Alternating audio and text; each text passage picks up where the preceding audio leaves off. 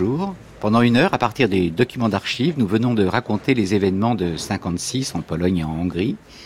Dans les jours qui viennent, nous traiterons de l'entrée des chars soviétiques à Prague en août 68, de l'état de siège en Pologne le 13 décembre 81. Tous ces faits marquants posent la question du regard de l'Ouest sur ces événements de l'Est et c'est le thème aujourd'hui de notre table ronde. Autour de la table aujourd'hui avec nous, Pierre Asner, vous êtes spécialiste français d'origine roumaine des questions internationales et plus particulièrement de la sécurité européenne.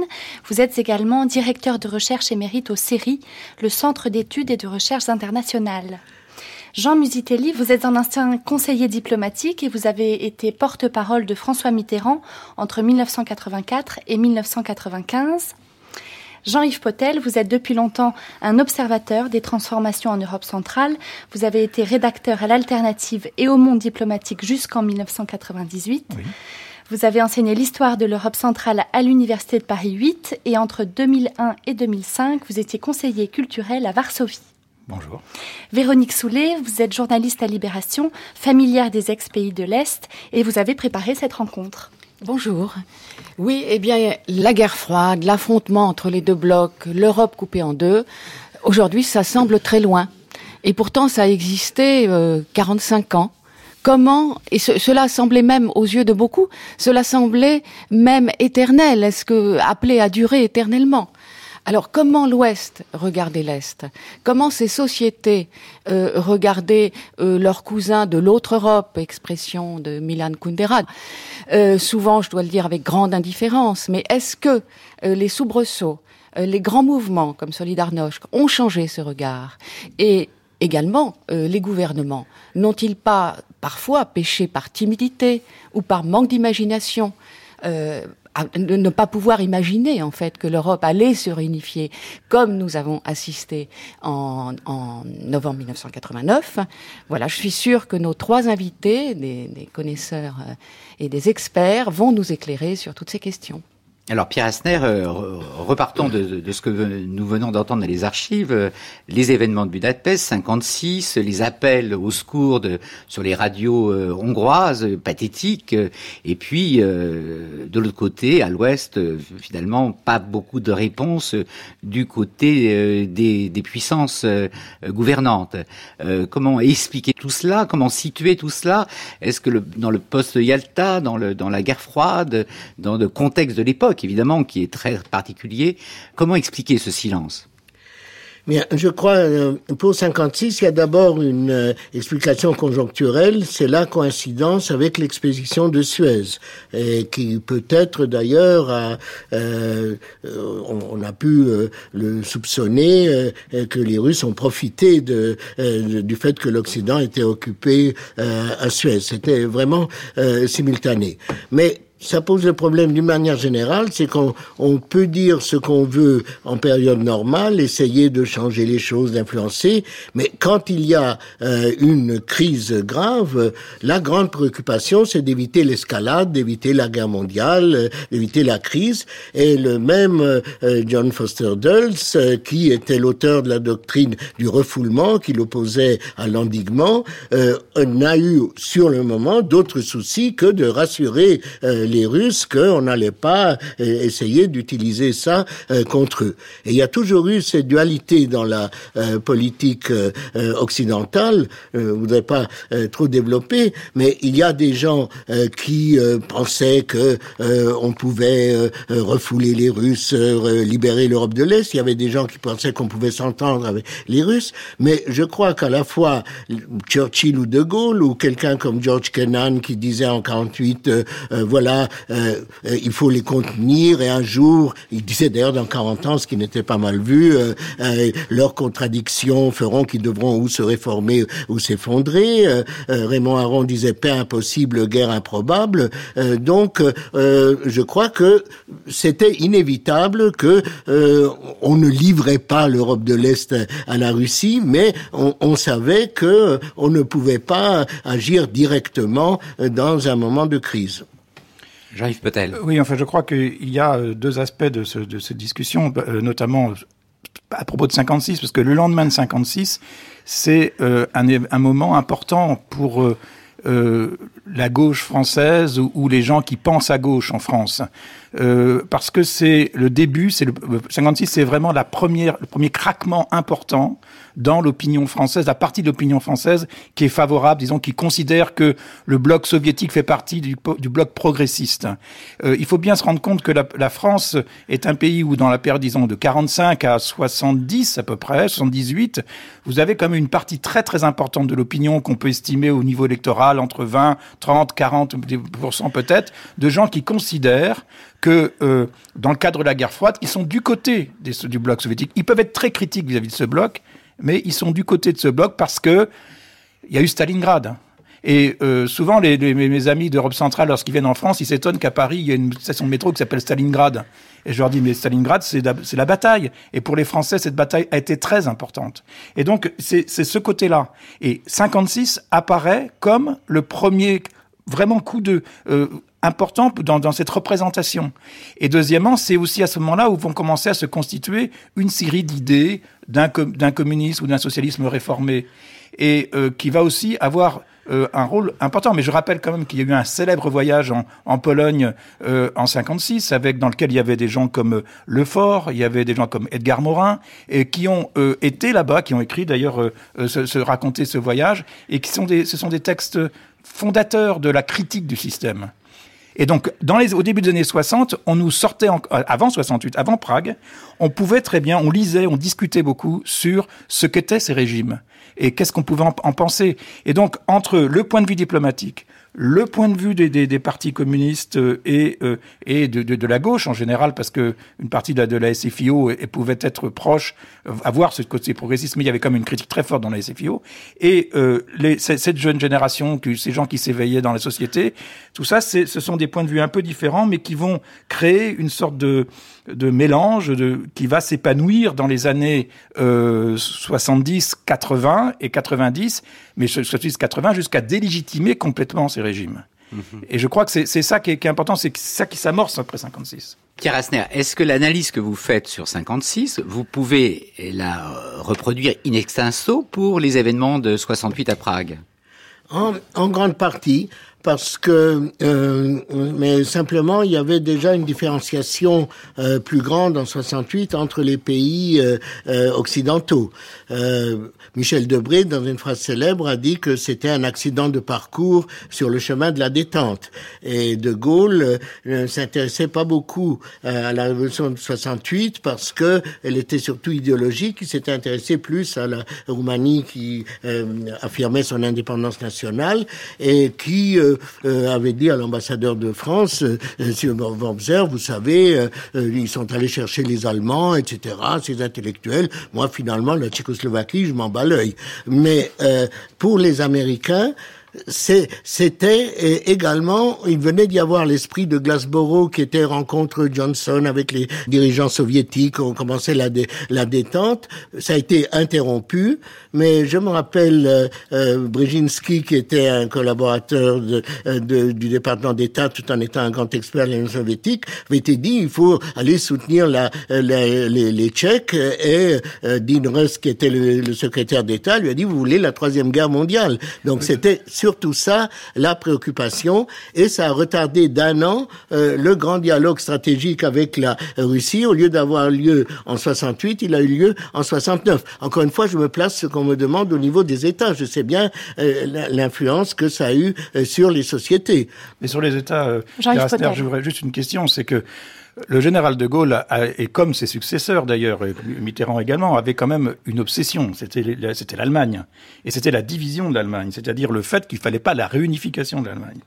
Enfin, on la voulait à long terme, mais on la, on la craignait à court terme, et, et pour de, de, différentes raisons. Et justement, tout le jeu qu'a joué euh, de Gaulle avec les Polonais en, en 67, avec les Roumains, en faisant des voyages, en faisant des discours euh, dans lesquels il semblait, euh, d'une certaine manière, euh, apporter une sorte, un certain soutien à ces, à, à ces pays, euh, ou aller jouer à la fois contre l'URSS et, à la, et, et contre l'Allemagne d'une partie. En fait, il se faisait beaucoup d'illusions quand il pensait qu'on pouvait, euh, par exemple, d'une certaine manière, détendre la situation et, et faire en sorte que le, le contrôle de l'Union soviétique sur la Pologne soit plus faible ou le contrôle de l'Union soviétique sur l'Europe centrale soit plus faible. Mais il y avait derrière ça quand même cette idée qu'on pouvait se mettre d'accord avec les Polonais qui eux aussi voulaient conserver euh, la, la division de l'Allemagne et donc, euh, euh, voilà. Donc là, je crois qu'il y a comme une question qui est fondatrice parce qu'on va la retrouver. Je, serais très intéressé euh, avec Mitterrand, avec Pompidou et Giscard, mais avec Mitterrand aussi. Cette question de l'Allemagne, qui est en fait le sujet dont on parle quand on parle de l'Europe centrale. Monsieur Musitini. Oui, avant d'en venir à Mitterrand, je voudrais simplement faire un petit retour en arrière historique, remonter encore plus loin dans le temps, parce que euh, ce que vient de dire Jean-Yves Potel, ça nous ramène à cette notion qui est une constante de la diplomatie française, qui est celle de l'alliance de revers contre l'Allemagne, ou euh, ce qui, à travers l'histoire, a tenu lieu de puissance centrale. Ça a été d'abord les Habsbourg, euh, ensuite, ensuite la Prusse. Et c'est vrai que De Gaulle a retrouvé s'est remis dans les pas de ce qu'a été cette tradition de la, de la diplomatie française. Alors évidemment, la Pologne, mais on a l'exemple de Louis XV eh, qui avait également cherché, à travers sa diplomatie secrète, à monter une alliance avec la Pologne contre, contre le roi de Prusse. Et puis on aura plus tardivement d'autres manifestations. Je pense en particulier à l'époque de Pompidou, qui était certainement euh, beaucoup plus réservé à l'égard de l'Allemagne et de, du lien franco-allemand que n'était son prédécesseur et que ne seront ses successeurs. Et euh, il y a des comptes rendus de discussions entre Pompidou et Brejnev à Moscou, où euh, on voit que Pompidou déclare presque ouvertement à Brejnev nous avons des intérêts communs, euh, nous deux, aux deux extrémités de l'Europe, par rapport à une puissance centrale qui pourrait un jour retrouver une volonté d'expansion nationale. Mmh. Pierre Asner. Je crois que par définition, toutes les politiques occidentales, et en particulier françaises, ont été ambiguës parce que euh, De Gaulle voulait à la fois ce rapport avec la Russie, il y a eu la belle et bonne alliance déjà euh, dans son premier passage au pouvoir, en 46, mais d'un autre côté, il était l'homme qui incarnait les volontés nationales et donc il voulait toujours concilier les deux. Et comme l'a dit Jean Potel, ça n'a pas bien marché son voyage en Pologne où Gomulka a dit nous ne sommes pas pour les alliances lunaires, pour les alliances euh, avec des gens éloignés. On est où on est, et c'est comme ça. Mais lui voulait relâcher euh, les choses. Et ça a été la faiblesse de son euh, Europe de l'Atlantique à l'oral, parce que ça présupposait que le régime russe ait changé, que la sphère d'influence russe ne soit plus la, la stalinisation, etc. Et d'autre part qu'il y ait une Europe forte. Mais ce que je voudrais dire quand même, c'est que le même de Gaulle, quand il est revenu, la première fois, il voulait la division de l'Allemagne, etc. Mais il a beaucoup joué sur le lien avec Adenauer, sur la réconciliation franco-allemande. Et en 1960, quand il y a eu une grande crise, c'est lui qui incarnait la fermeté et qui euh, ne voulait pas qu'on négocie avec euh, euh, avec les Russes. Donc ça a toujours été cette espèce. Mais la réconciliation, c'était pas l'unification. Oui, si, euh, mais euh, il a toujours euh, dit, déjà dans ses livres d'avant la guerre, mais il, il, était comme Mitterrand d'ailleurs, il acceptait, mais pas très pressé. Euh, c'est comme Saint Augustin disait, mon Dieu, délivrez-moi, faites que j'abandonne les péchés, mais pas tout de suite. Alors, il, il, il, la voulait bien à long terme. Mais surtout, je crois que son idée, c'était justement d'être l'intermédiaire, l'unificateur, et le danger, ça, je l'ai pas à l'époque, c'est que la France sait très bien pour faire les présentations, mais que quand les Russes voudraient vraiment faire des concessions, ils les feraient à ceux dont ils ont quelque chose à craindre et à qui ils ont quelque chose à offrir. Et ils, diraient à la France, c'est très, c'est très bien, merci, mais euh, maintenant nous avons un dialogue direct avec les Allemands euh, et les Américains. Véronique Soulet. Oui, je me demande, puisque l'on parle de l'attitude des gouvernements, et notamment du gouvernement français, euh, vis-à-vis de l'Est, je me demande s'il n'y avait pas deux défauts principaux. Euh, je parle par rapport à mes propres expériences de journaliste. Le premier défaut, c'est de, de montrer que la France faisait trop attention, et surtout attention à ce qui se passait à Moscou. Euh, et c'était quand même trop privilégié, enfin aux yeux euh, de, de, des gens d'Europe de l'Est, de Hongrie, de Pologne, la France faisait trop attention à la Russie au détriment euh, des autres pays. Deuxième euh, peut-être euh, deuxième critique ressentie dans ces pays, c'est que la France considérait l'Allemagne trop souvent comme une rivale dans ces pays. L'Europe centrale, de toute façon, allait être dominée, allait retourner à l'influence allemande, et la France était à cet, à cet égard assez défaitiste, ce qui lui a peut-être coûté cher après. Donc, que pensez-vous en fait de mes deux remarques? Le, le, le, trop Moscou, euh, Moscou euh, alliance primordiale, qui était aussi une formule euh, très forte dans la, la diplomatie française, c'est vrai. Je crois que le, le c'était effectivement perçu comme ça par, en Europe centrale. Et je crois que ça a eu beaucoup de, de conséquences, notamment dans la façon dont il y a pu y avoir des discussions entre ce qu'on a appelé ensuite les dissidents ou les oppositions démocratiques en Europe centrale et les partis politiques ou les intellectuels euh, français. Euh, je parle des partis politiques, y compris des partis politiques de, droite ou, de, du centre ou de, ou de, gauche, du Parti socialiste, pas du Parti communiste.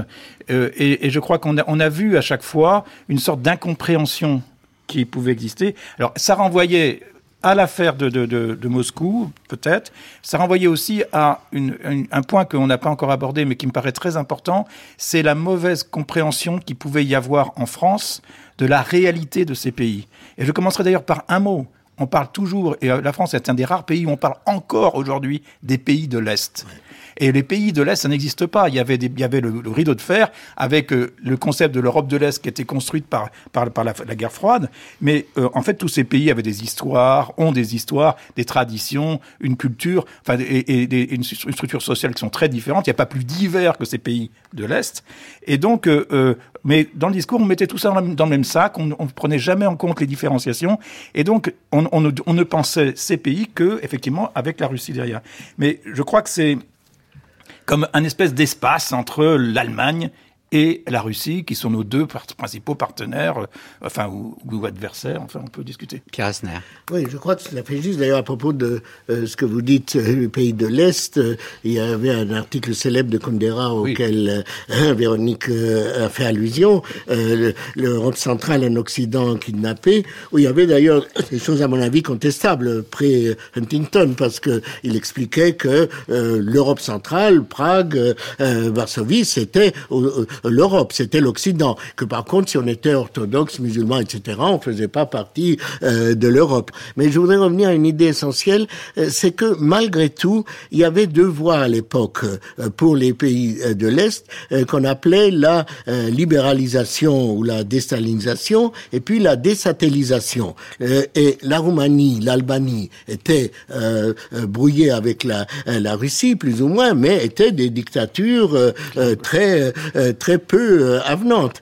Alors que la Hongrie, dont on parle après, après 56, euh, elle a euh, beaucoup évolué. Et il y avait ceux qui disaient en, en Occident, il ne s'agit pas de les séparer de l'Union soviétique, on ne pourra pas, mais d'encourager une évolution qui commence par eux, mais qui atteindra aussi l'Union soviétique et qui un jour rejaillira sur eux. Et, et c'était un peu là on retrouve la question qu'est-ce qui comptait l'indépendance nationale ou l'évolution sociale euh, et politique. Et l'idée, c'était la détente. Plus on a de la détente avec euh, la Russie, plus elle sera tolérante et plus euh, l'influence de la culture occidentale, etc., se produira sur ces pays. C'est un débat qui, qui, qui existait à l'époque. C'est un débat très important parce qu'à mon avis, ça renvoie à une autre discussion qui est d'abord qui, vont, qui faisait clivage dans tout ce qu'on peut appeler comme euh, pensée plus ou moins de gauche en France, euh, qui était la nature de ces pays. Qu'est-ce que c'est que ces pays? Euh, Il y avait des gens qui disaient que ces pays, c'était euh, euh, des, dictatures, euh, ou, totalitaires ou pas, mais on se posait la question, est-ce qu'on pouvait changer ces pays, ou est-ce qu'on pouvait les démocratiser, est-ce qu'on pouvait avoir un espace démocratique dans ces pays? Alors, si on pense, par exemple, comme c'était un peu la pensée gorbatchevienne et un peu de mitterrandienne sur l'Allemagne à la fin des années 80, l'idée qu'on allait faire cohabiter ces deux Allemagnes avec une Allemagne un peu démocratisée, ça veut dire qu'on pense que le système soviétique était euh, lui-même, bon, appelons comme ça, il était réformable. Or, toutes les expériences 56, 68, Solidarność et Gorbatchev montrent que ce n'était pas possible. À partir du moment où on mettait un coin de véritable liberté démocratique dans ce système, ça marchait plus. Mais je crois que cette idée-là était une idée qui était très présente dans la gauche française. Et euh, notamment, euh, je serais intéressé de voir comment ça se passait au Parti socialiste, et où, disons, qui quittait le Parti communiste. Je ne parle pas des communistes qui étaient les communistes les plus, disons, les plus intransigeants, ils avaient cette idée que, et qui, vient de 56, et, tout le débat qu'il y a eu à cette époque est un débat sur comment est-ce qu'on pourrait concevoir un socialisme démocratique avec l'expérience yougoslave, avec l'expérience tchèque, avec l'expérience hongroise, avec les débats euh, sur, le, marché euh, et, la planification. Toutes ces discussions qui étaient très présentes dans la gauche française renvoyaient à une certaine vision qu'on avait de ces pays, euh, qui était à mon avis fausse, mais qui introduisait toute une série d'illusions politiques quand ces partis étaient au pouvoir, par exemple. Alors justement, euh, Jean Musitelli, vous étiez euh, porte-parole de François Mitterrand entre 1984 et 1995. Est-ce que vous pouvez nous éclairer sur ce point? Euh, oui, en fait, j'étais d'abord conseiller diplomatique, ensuite porte-parole, mais peu importe. Mais je crois que ces années 80, effectivement, sont importantes par rapport à l'interrogation que l'on a aujourd'hui, parce que c'est celle qui marque euh, évidemment la fin de la guerre froide, la rupture. À ce propos, je suis d'accord avec ce que dit, euh, ce que disait à l'instant Jean-Yves Potel sur le fait que le système soviétique était non réformable. Mais la grande différence, c'est que même si Gorbatchev n'a pas réussi à réformer le système soviétique, il a sans doute joué un rôle important pour faire en sorte que ce système évolue vers l'issue que l'on a connue pour les pays de l'Est, c'est-à-dire en fait les révolutions des libertés et la démocratie. Et c'est ça la différence fondamentale. Il n'y a plus eu euh, Prague, Budapest, euh, Berlin comme auparavant. Et c'est ce qui a permis effectivement euh, à la Pologne, aux expériences des, dissidents en Tchécoslovaquie ou aux évolutions en Hongrie de se faire démocratiquement. Donc ça, c'est vraiment la grande différence. Moi, je pense que si vous voulez, euh, comme vous le savez, il y a eu deux périodes dans le, les, septennats de Mitterrand par rapport à l'Est. Il y a eu une première période qui a été une période de gel complet et qui était euh, une façon de prendre le contre-pied absolu d'une politique de complaisance, il faut bien dire les choses comme ça, qui avait été celle de Giscard d'Estaing vis-à-vis euh, de, euh, de l'Union soviétique euh, et, de, et de, du régime Brezhnev finissant, et dans une conjoncture, les années 79-80, où on constatait un regain de la guerre froide avec l'invasion de l'Afghanistan d'une part et l'installation des missiles soviétiques pointés sur l'Occident d'autre part. Et l'état de guerre en Pologne. Et l'état de guerre en Pologne. Mitterrand d'emblée rompt avec cette, euh, cette position et pendant quatre ans va imposer euh, à la France ce qui a été appelé par euh, Hubert Védrine, je crois, un régime de désintoxication. désintoxication. Cette cure de désintoxication, ça veut dire qu'il n'y a plus aucune visite officielle ni en Russie, ni dans aucun des pays de l'Est. Et d'une certaine manière, les pays de l'Est sont un peu les victimes de cette cure de désintoxication et de cette politique de rigueur appliquée, appliquée à Moscou. Mais en même temps, il y a le développement d'un discours sur les droits de l'homme qui prend une certaine consistance de la part de, de la France et du gouvernement français. Et euh, cela débouche, enfin, ça n'est pas, euh, Gorbatchev n'est pas la conséquence de cette politique, mais en 85, Gorbatchev arrive et le contexte change radicalement puisque on voit euh, quelqu'un qui a un nouveau discours, qui a euh, qui fait qui fait des annonces qui ne sont pas simplement verbales, mais qui euh, aboutissent à des résultats. Le désengagement de l'Afghanistan en particulier. Lorsque Gorbatchev fait sa première visite en Occident à Paris en octobre 85, la première chose qu'il dit à Mitterrand, je veux absolument sortir mon pays du bourbier de l'Afghanistan où l'ont mis mes prédécesseurs. Je veux dire, on est quand même, on tend l'oreille quand on entend des choses comme ça, évidemment. Bien.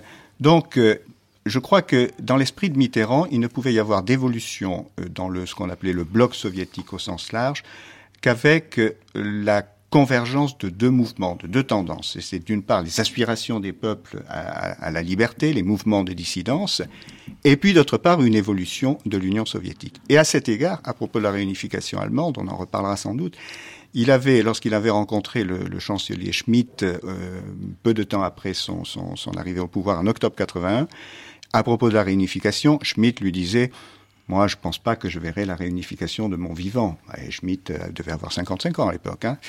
Et Mitterrand lui avait dit euh, la réunification est inscrite dans l'histoire. Il y a des raisons objectives et subjectives qui font qu'elle se fera.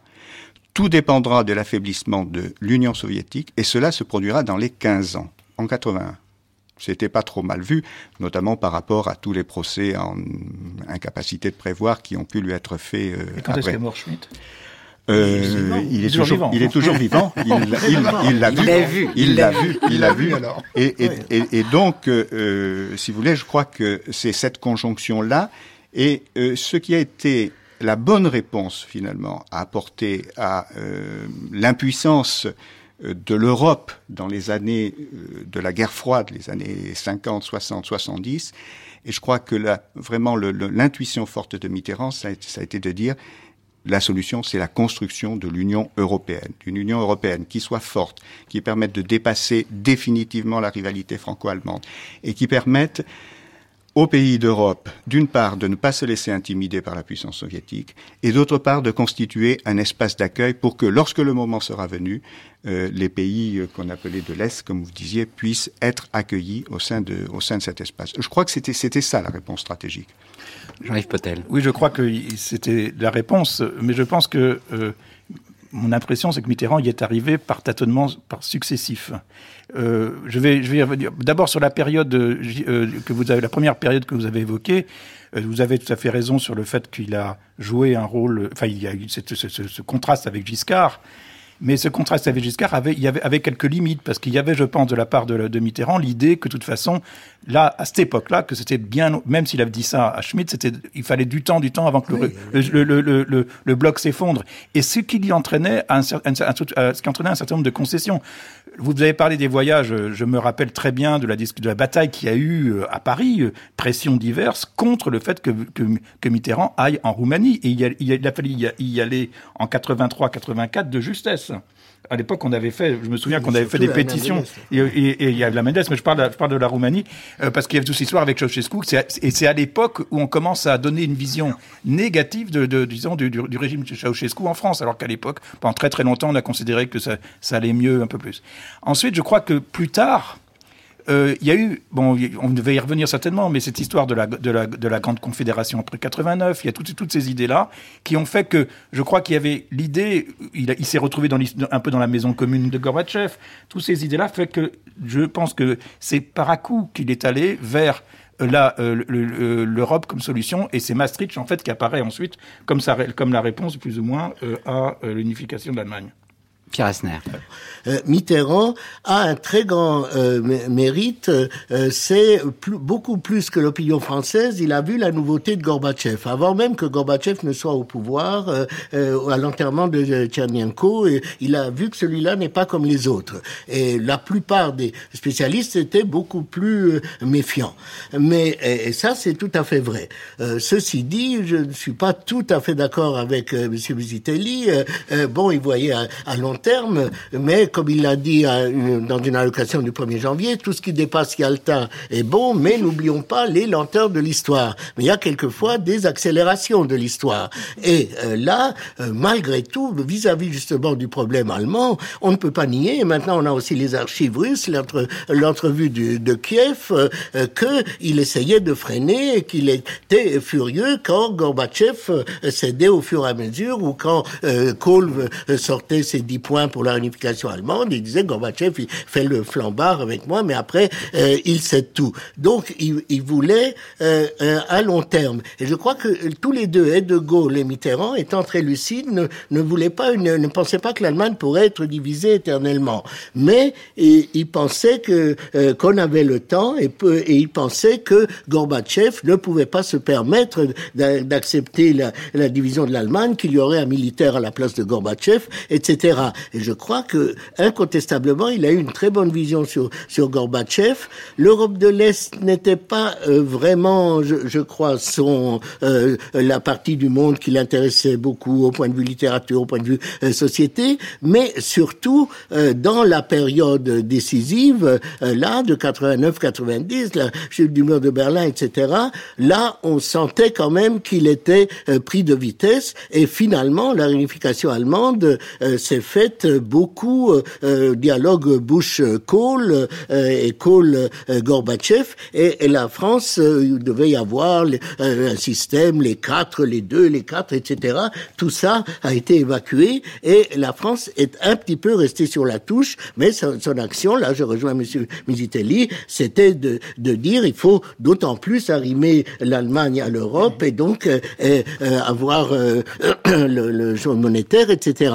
Mais quand même, je ne crois pas qu'on puisse défendre au coup le voyage à Berlin-Est, disant que l'Allemagne de l'Est est un des piliers de la stabilité en Europe à la veille de l'effondrement.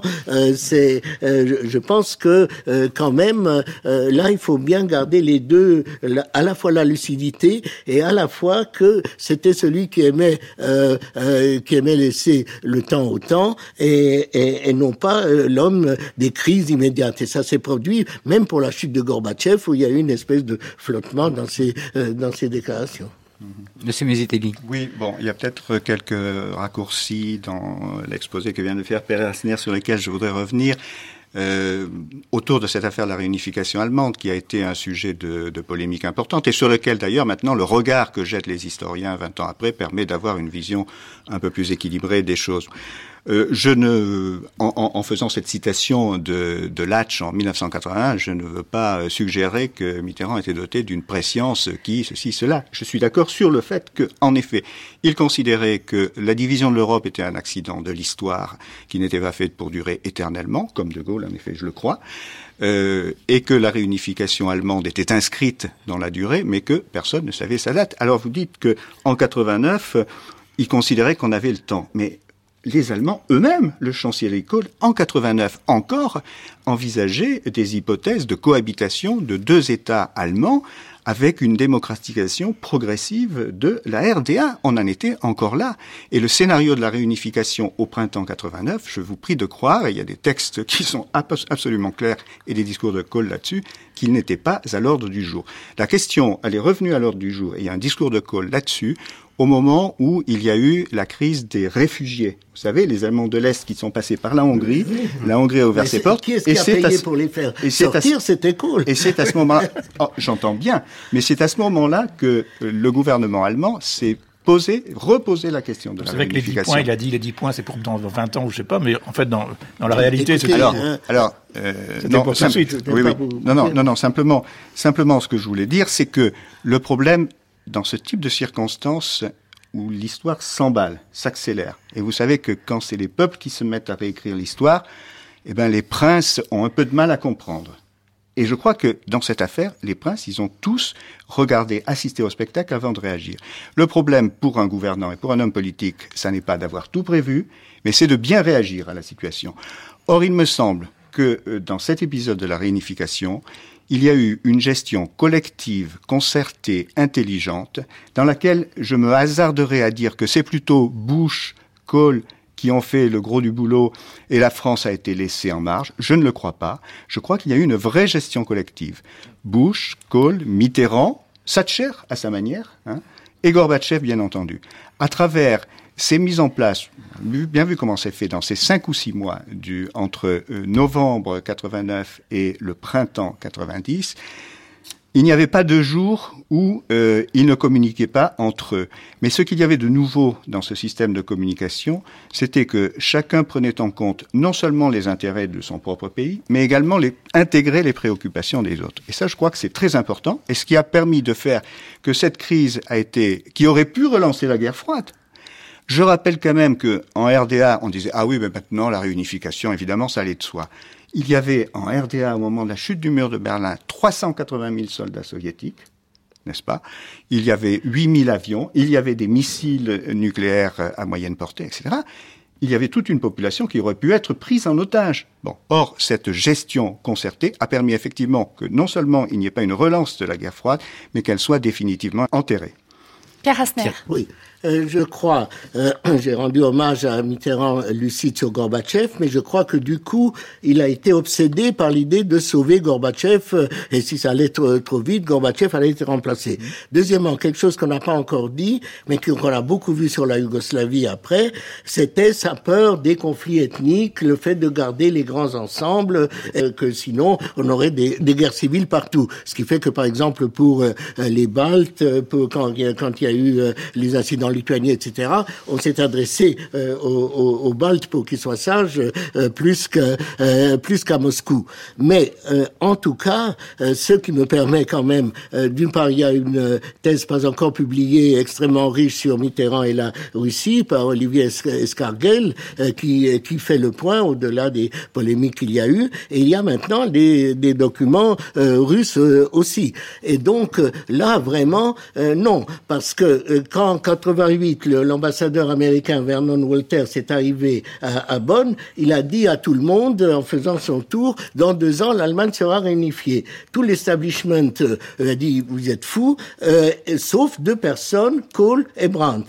Euh, c'est devenu très vite une affaire germano-américaine. Thatcher, elle, voulait carrément qu'on s'oppose à la, à, la réunification allemande. Mitterrand, non. Mais Mitterrand voulait ralentir et surtout croyait qu'on pouvait solidifier pour un temps l'Allemagne de l'Est, ce qui là était vraiment une illusion pour euh, quand on connaissait euh, euh, la situation en Allemagne de l'Est. je, je, suis tout à fait d'accord avec ce que vient de dire Pierre Asner. J'ajouterais que, à mon avis, le seul personnage de ces quatre ou cinq grands dont a parlé Pierre Musiceli qui, qui, avait, qui savait où il allait, vraiment, c'était cool. Absolument. Les autres étaient des gens qui, qui ont été pragmatiques. Je pense que Mitterrand, je ne condamne pas Mitterrand à cette époque-là, il a fait des, beaucoup de pragmatisme, il a, il a ajusté un certain nombre de choses. Mais je prends par exemple que si on veut comprendre sa fermeté sur la question des, des, des frontières germano-polonaises, qui était une fermeté très réelle, et je pense que les Polonais lui en sont tout à fait reconnaissants, il a joué un rôle très important dans la négociation c'était c'était pas forcément parce qu'il aimait la Pologne ou je ne sais quoi, c'était essentiellement pour encadrer l'unification allemande. C'est parce qu'il pour lui, il était très important que cette et je crois que c'est quand même une des obsessions. Euh, il y avait l'obsession que, dont a parlé euh, Pierre tout de suite sur le, sur la Russie, mais il y avait aussi l'obsession allemande. C'était un homme de la deuxième qui avait connu la deuxième guerre mondiale. C'était c'était son histoire propre. Je pense qu'il avait cette cette peur comme elle était forte. Et je rappelle quand même, bon, c'est pas tout à fait dans le sujet, mais c'est un petit peu dans toute la période qui va de 89 à 93, 94, disons, disons jusqu'à Dayton, l'obsession de, de, de, de, la, de la reproduction euh, dans les Balkans et ailleurs des, des conflits, du rôle de l'Allemagne, de l'Allemagne qui, qui, qui, allait reprendre par les biais économiques ou par les biais euh, idéologiques ce qu'elle n'avait pas pu avoir avec le nazisme, etc. Il y avait des tas de choses qui se disaient dans la presse, dans les discours politiques à l'époque. Je dis pas que Mitterrand les, les, couvrait, pas du tout, mais qui, qui, donnent une ambiance. Il y avait une ambiance à l'époque. Euh, moi, je, je, je, j'ai en souvenir quelques géographes fameux français qui nous expliquaient que le principal danger en Europe centrale, c'était quand même l'Allemagne qui était en train de bouffer tout. Et ça, je crois que c'était une, une, ambiance. Et dans cette ambiance-là, je crois que le, le euh, Mitterrand a joué un rôle. Euh, bon, il était plutôt empirique, pragmatique, et il a cru. Et je pense que c'était ça qui, nous intéresse aujourd'hui historiquement. Il, a cru vraiment à l'idée qu'on pouvait, pendant toute une période, avoir une maison commune européenne avec les Russes et, avec l'Europe centrale qui serait démocratisée. Je voudrais revenir peut-être sur, sur ce que vous avez appelé juste titre les, ex-pays de l'Est que les Français appellent comme ça et que ailleurs ça n'existe pas, et sur ce que disait Pierre sur euh, sur ces pays-là, sur l'amitié la, culturelle, l'appétit euh, qu'avait Mitterrand vis-à-vis de la Russie, et c'est vrai une certaine distance, voire incompréhension euh, du côté des, des pays de l'Est. Personne, évidemment, n'a oublié la phrase de Chesson au moment de au moment de l'état de guerre. Euh, bien sûr, nous ne ferons rien ou à peu près ça. Voilà. C'est un problème intérieur. Voilà, c'est un problème intérieur. Voilà, c'est quand même. alors, est-ce que vous qui étiez proche de euh, du président Mitterrand. Est-ce que, est-ce que sa relation avec la, des pays comme la Pologne, la Hongrie, est-ce que, est-ce que vous, approuvez ce que dit Aster Vous expliquez ça par une sorte de, désamour culturel Écoutez, je ne sais pas trop ce que c'est que le désamour culturel, mais euh, ce que je sais, c'est que euh, Mitterrand a eu très fortement conscience à partir de 86 qu'il était essentiel pour la France de retrouver avec ces pays une relation qui soit une vraie relation à la fois économique culturelle et politique. Euh, il y avait pensé dès 85, dès la fin 85, c'est-à-dire après l'arrivée de Gorbatchev, et en 88, dès sa réélection, euh, il a donné comme euh, axe prioritaire à sa diplomatie le retour de la France dans les pays de l'Est, à travers toute une euh, tournée de visites dans ces, dans ces pays. Alors, je voudrais quand même signaler que il y a un seul pays qu'il a exclu de cette tournée, c'est la Roumanie.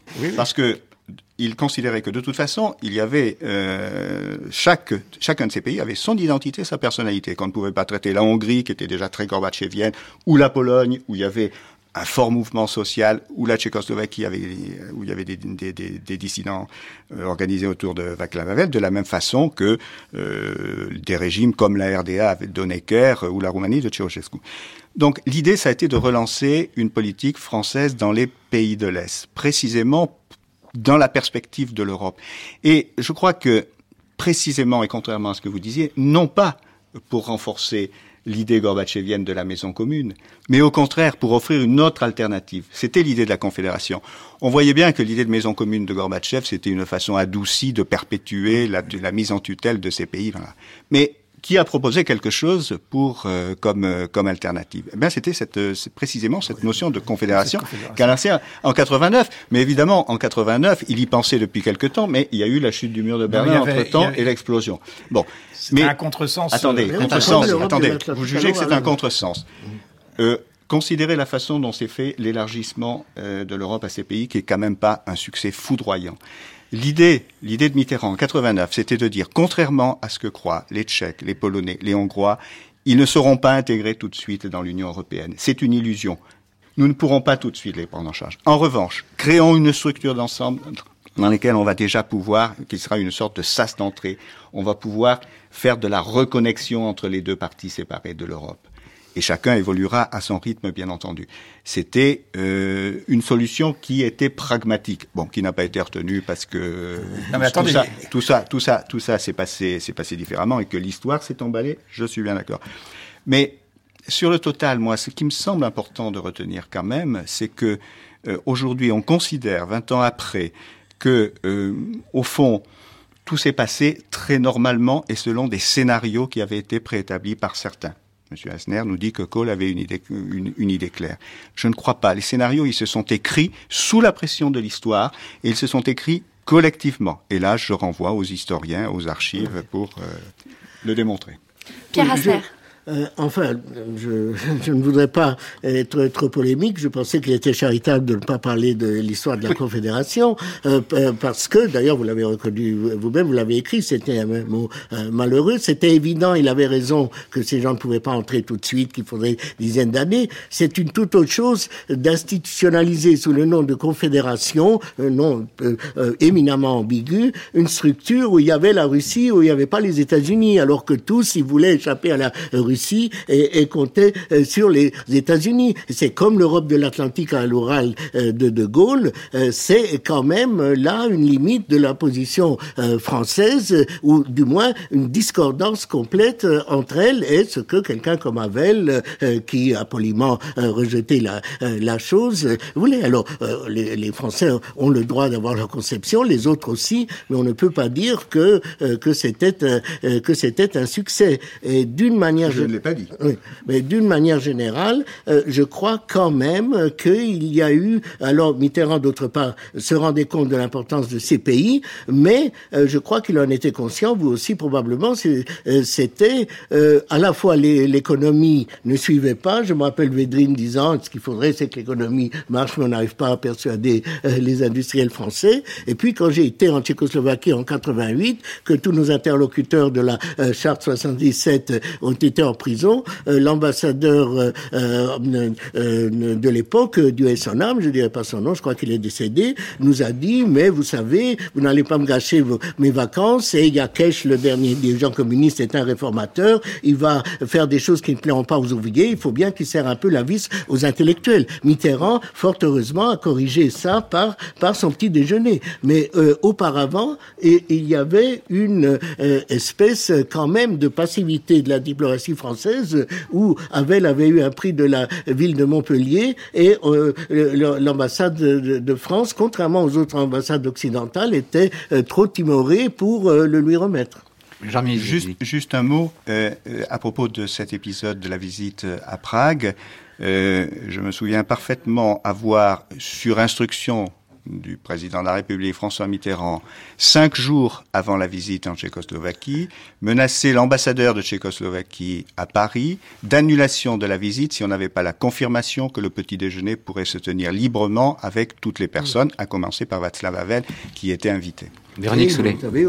Oui, je pense que peut-être on pourrait un peu euh, dépasser le débat, disons, strictement politique. Je dois reconnaître que le, le petit déjeuner de Prague, c'était quand même la première fois euh, qu'un chef d'État, euh, même si c'était tardif, effectivement, mais c'était quand même en décembre 88, organisait un petit déjeuner à Prague avec des dissidents aussi détestés par le régime communiste, qui étaient Havel, Dinsbeer et compagnie.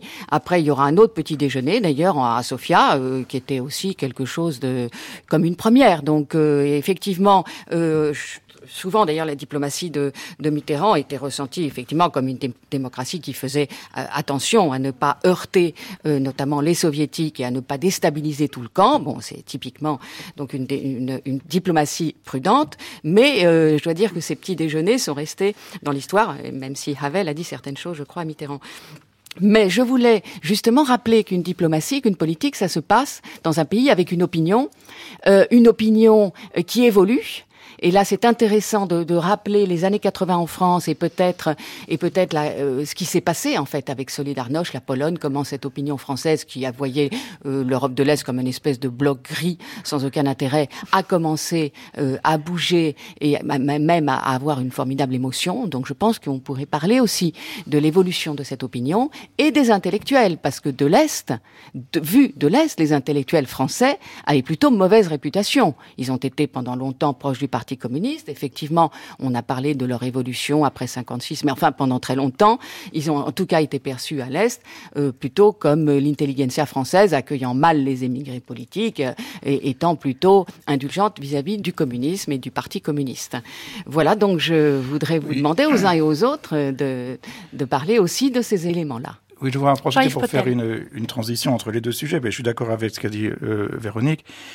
Euh, bon, il se trouve que dans les années 70 et 80, j'ai énormément circulé dans cette région, et notamment en Tchécoslovaquie, et où j'ai j'étais interdit de séjour après, et euh, en Pologne.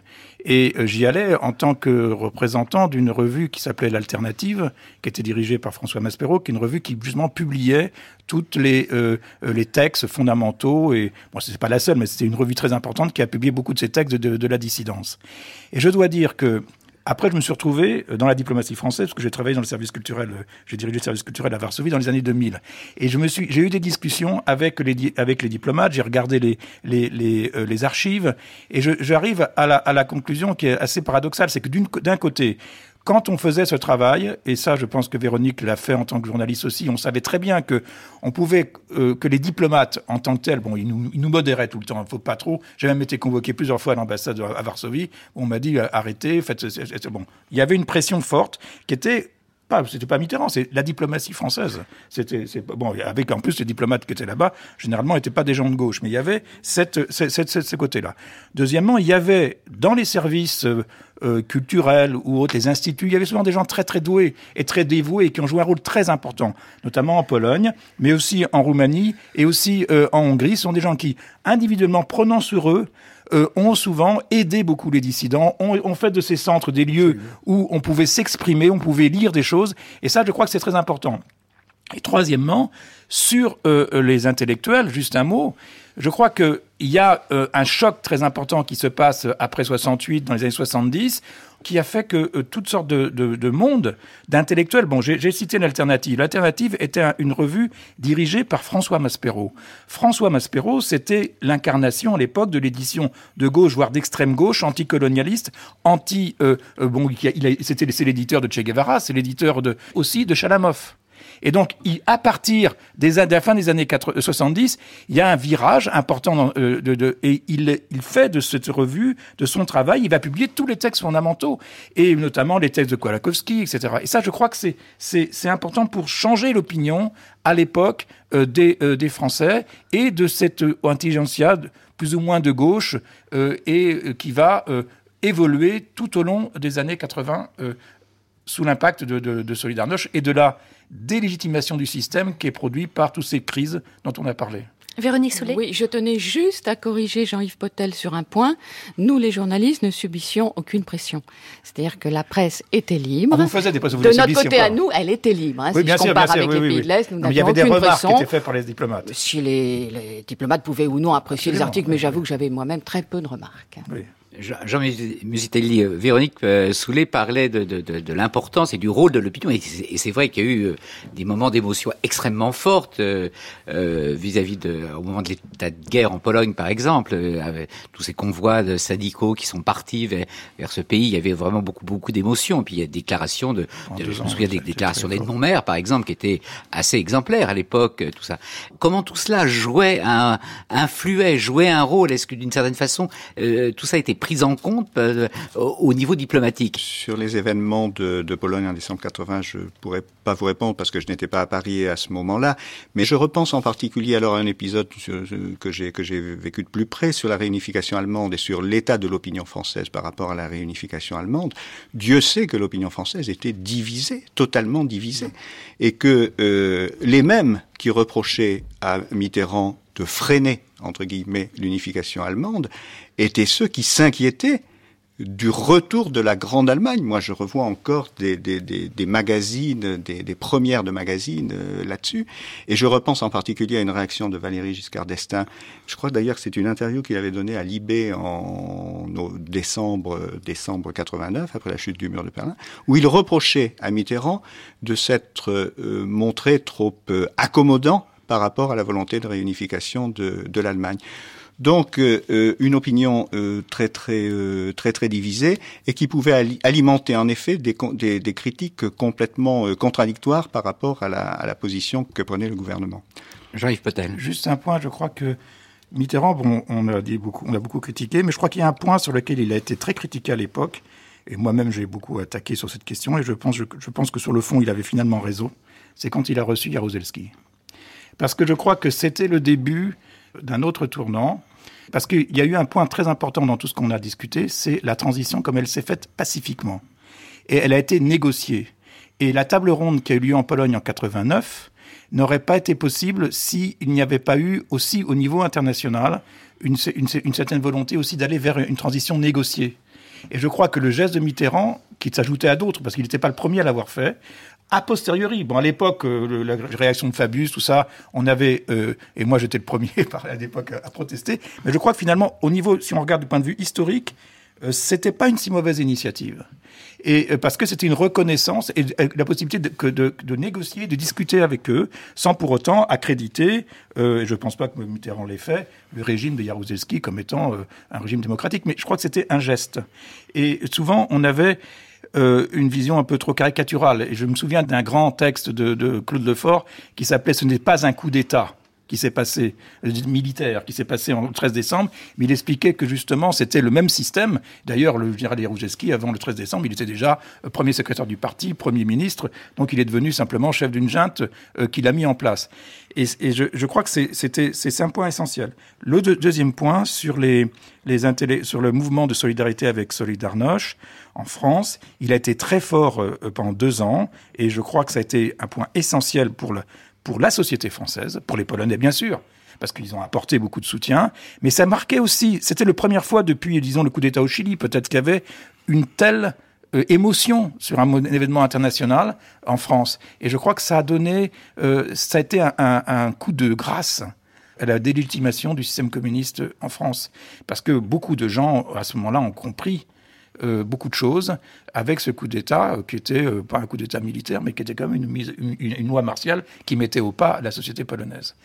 Pierre on, a, on a commencé avec 56 euh, et on finit encore avec la Pologne avec 81. Je crois que c'est juste. Sur ce point de détail, je, c'est quand même un point de détail parce que Jaruzelski, c'est Jaruzelski et Michnik et les autres étaient en prison, etc. Et Mitterrand lui-même, il l'a fait entrer par la porte de derrière à l'Élysée. Ce qui a été décisif, c'est Gorbatchev. Et là, je, je, rends encore une fois hommage à, à, à Mitterrand pour le changement qu'a représenté Gorbatchev, parce que c'est Gorbatchev euh, qui a dit à Rakovsky qu'il fallait euh, sortir de prison et, faire une table négocier euh, avec eux. Mais ça, c'était c'était après. Mais finalement, je pense que tout, tout, le monde a eu euh, a eu ses ambiguïtés, mais là on, on, vient même avec la fin de la guerre froide la euh, question de euh, qu'est-ce qu'il y aura euh, après. Et, et, là, je crois que Mitterrand, je me rappelle la seule fois où où je l'ai vu, où il craignait que l'Europe de, de l'Est ne soit, ça ne devienne tout à fait réactionnaire, ce ne soit dominé par l'Église catholique, etc. Et à ce moment-là, la guerre froide étant finie, il, il a avait plutôt une indulgence pour la Roumanie parce qu'au moins il se donnait encore euh, comme euh, euh, socialiste. Et donc on a, il c'est inévitable. La France, comme d'ailleurs les États-Unis, etc., avait ce triple souci de la paix et donc de ménager l'Union soviétique, de la liberté, mais aussi une certaine inquiétude de des rives à droite de ces de ces pays une fois libérés de l'Union soviétique que l'histoire n'a pas confirmé, euh, cher Pierre Asner. Non, et en plus, il y avait aussi une autre crainte. Non, mais c'était un peu ironique dans ma bouche, parce que... Il y avait aussi la crainte de la, catastrophe économique. Euh, on a cru aussi beaucoup que ce serait comme l'Amérique latine, euh, que ça allait devenir la, banlieue de l'Europe, euh, un des endroits avec des tribus et des, catastrophes économiques. Et en fait, on s'aperçoit que le développement économique qui a été celui de ces pays après 90 n'était absolument pas envisagé à l'époque. Véronique, un mot de conclusion? Oui, je crois que le débat a montré que c'était difficile à la fois de concilier le souci euh, d'une stabilité, hein, quand même, malgré tout, euh, de l'Europe et plus de l'Europe jusqu'à l'Union soviétique, euh, de ne pas voir un déferlement, parce que c'est vrai qu'au moment de Solidarność, par exemple, beaucoup, hein, pas seulement Mitterrand, mais je dois dire tout le monde, hein, craignait que cela puisse se terminer dans le sang. Donc difficulté quand même de garder la tête froide, mais difficulté aussi euh, d'aller de l'avant et de soutenir, euh, de concilier cela avec le soutien de ceux qui se battaient euh, au nom des droits de l'homme à partir de la conférence d'Helsinki, la charte 77 et les autres. Donc, je crois que on a rendu hommage à François Mitterrand. On l'a aussi critiqué. C'était c'était le jeu. C'est la fin de cette émission. Merci à vous, Véronique Soulet, Pierre Asner, Jean Musitelli et Jean-Yves Potel, bien connus par ailleurs des auditeurs de France Culture pour ces chroniques sur l'Europe centrale. Nos auditeurs pourront trouver les références de vos ouvrages, à vous tous, sur le site internet de France Culture, à la page Grande Traversée. Dans quelques instants, c'est la suite de notre matinée consacrée au vent d'Est entre 1945 et 1989 avec le documentaire Aujourd'hui, le Parti communiste est partout.